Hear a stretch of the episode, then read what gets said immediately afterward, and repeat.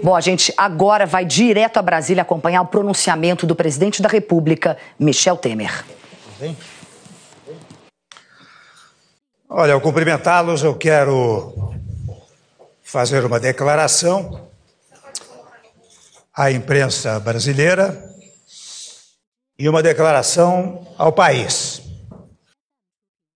E desde logo ressalto que só falo agora, os fatos se deram ontem, porque eu tentei conhecer, primeiramente, o conteúdo de gravações que me citam. Solicitei, aliás, oficialmente ao Supremo Tribunal Federal acesso a esses documentos. Mas até o presente momento não o consegui. Quero deixar muito claro, dizendo que o meu governo viveu nesta semana seu melhor e seu pior momento. Os indicadores de queda da inflação, os números de retorno ao crescimento da economia e os dados de geração de empregos criaram esperança de dias melhores. O otimismo retornava e as reformas avançavam no Congresso Nacional.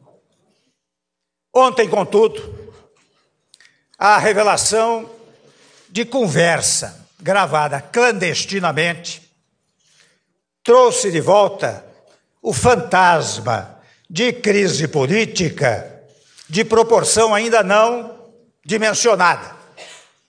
Portanto, todo um imenso esforço de retirar o país de sua maior recessão pode se tornar inútil. E nós não podemos jogar no lixo da história tanto trabalho feito em prol do país. Ouvi realmente o relato de um empresário que, por ter relações com o ex-deputado, auxiliava a família do ex-parlamentar. Não solicitei que isso acontecesse e somente tive conhecimento desse fato nessa conversa pedida pelo empresário. Repito e ressalto: em nenhum momento autorizei que pagassem a quem quer que seja para ficar calado. Não comprei o silêncio de ninguém, por uma razão singelíssima, exata e precisamente porque não temo nenhuma delação.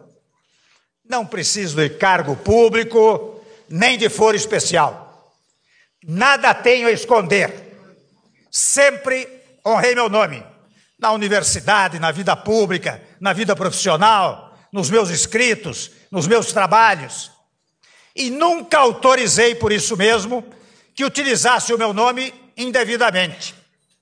E por isso, quero registrar enfaticamente a investigação pedida pelo Supremo Tribunal Federal será território onde surgirão todas as explicações.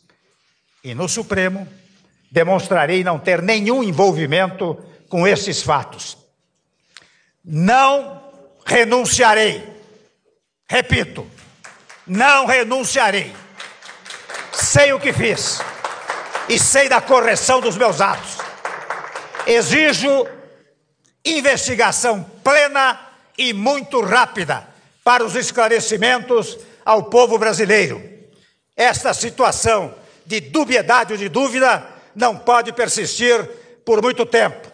Se foram rápidas nas gravações clandestinas, não podem tardar nas investigações e na solução respeitantemente a essas investigações. Tanto esforço e dificuldades superadas, meu único compromisso, meus senhores e minhas senhoras, é com o Brasil. E é só este compromisso que me guiará. Muito obrigado. Muito boa tarde a todos.